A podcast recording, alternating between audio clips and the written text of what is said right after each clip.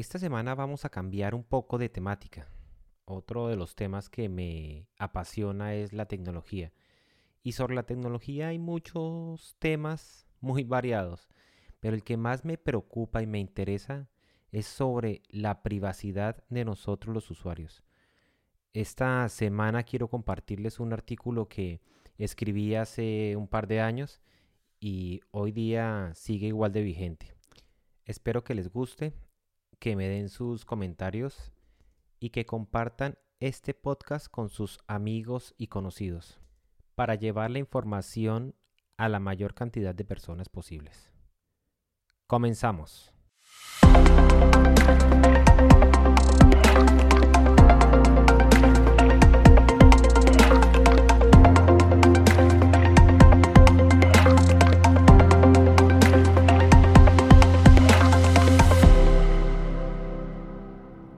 Principio de año escuché en las noticias en los medios de comunicación una guerra eh, mediática entre Facebook y Apple.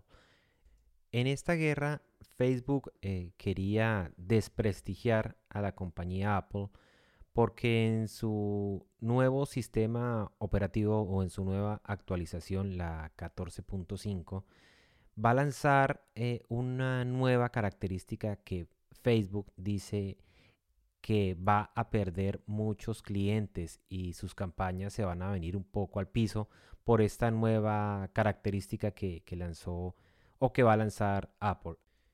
Y esto me hizo recordar el artículo que escribí a mediados del 2019 y para darles contexto de lo que estaba pasando en ese momento, estaba viviéndose la guerra entre Estados Unidos y China por el el sistema 5G. Eh, y eso es lo que se vivía para ese entonces. Y el artículo decía lo siguiente. Desde el anuncio que hizo Google unas semanas atrás de quitar el soporte al sistema operativo Android a los teléfonos Huawei debido al problema político entre Estados Unidos y China, me he preguntado si realmente quiero entregar mis datos y abrir la puerta de mi privacidad a una empresa que abiertamente tiene inclinaciones políticas. Mi preocupación principal es sobre la cantidad de información que tienen las empresas de tecnología y sobre el manejo que las mismas pueden darle a nuestra propia información. Ya hemos escuchado, quien tiene la información tiene el poder. Entonces, ¿qué tanto poder le estamos dando nosotros a estas empresas? Si una empresa como Google hace anuncios como el que me referí al inicio, ¿esto no es un indicador de la inclinación política que tiene dicha empresa? Y si además esa empresa maneja la información de más de 2 mil millones de usuarios, según cifras de Google del 2017, ¿no quiere decir esto que el mismo gobierno podría tener acceso a la información de todas estas personas? Si eres un usuario de Gmail, el servicio de correo de Google, también eres parte de este bonito número y también pueden acceder a tu información. Pero ¿cómo hacen estas empresas para tener toda la información personal de sus usuarios? La respuesta es muy sencilla, gracias a ti. Al momento de crear una cuenta de correo en Gmail o al momento de abrir tu cuenta de Facebook o WhatsApp, tuviste que dar clic en acepto los términos y condiciones del servicio. Y con esto les diste la entrada a tu casa y autorizaste que tomaran todo lo que ellos quisieran de ella. Igual pasa con las políticas de privacidad de estos servicios. Allí declaran abiertamente que pueden usar tu información personal para cualquier cosa y tú estás de acuerdo con eso. ¿No te ha pasado que estás hablando y haces una búsqueda en Google de cualquier cosa y luego comienzas a recibir información y publicidad relacionada con la búsqueda que hiciste?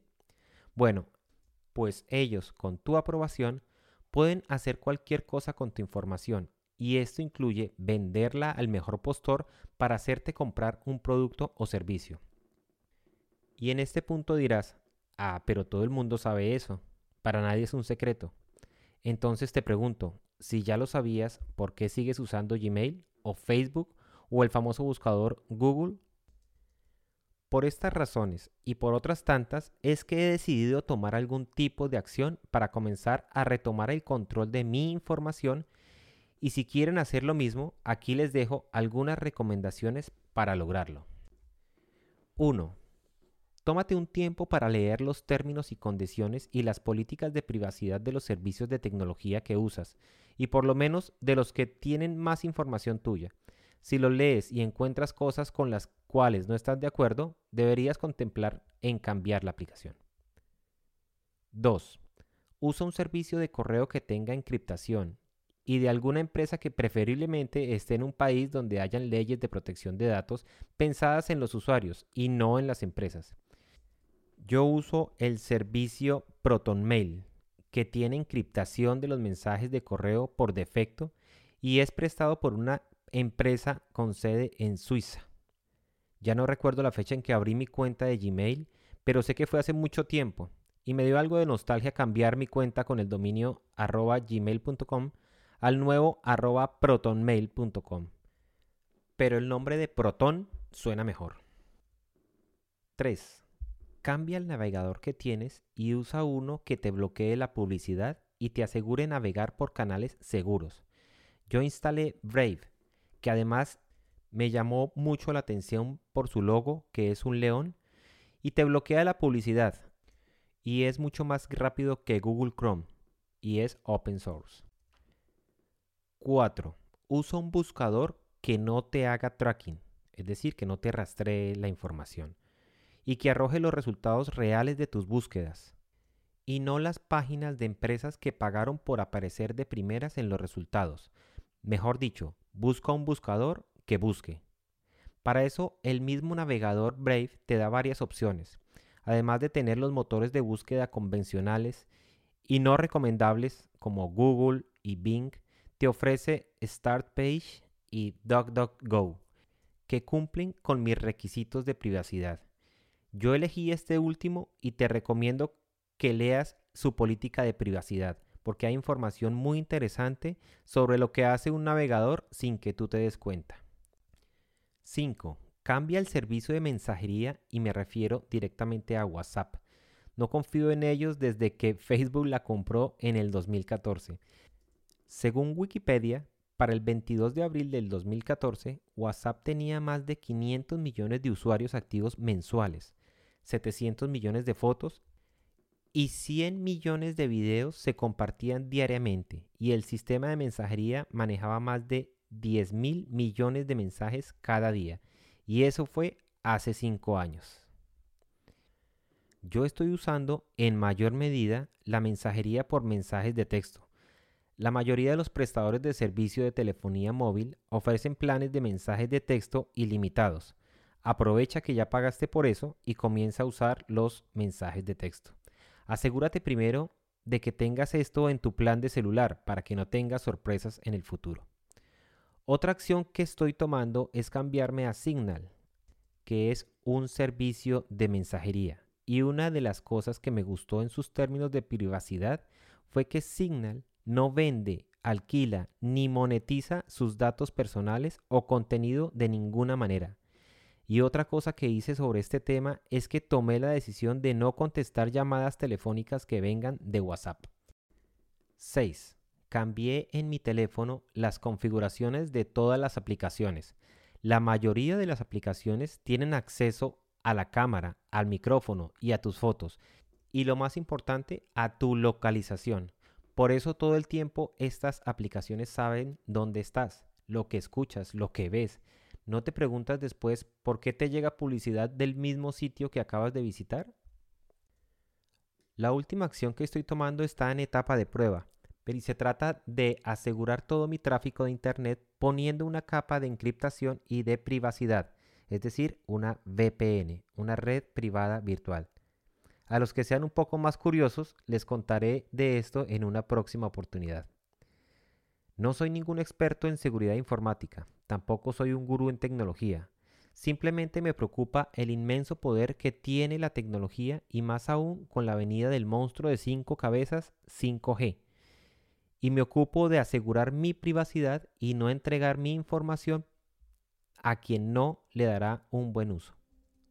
Comienza a reconocerte. Recodifícate.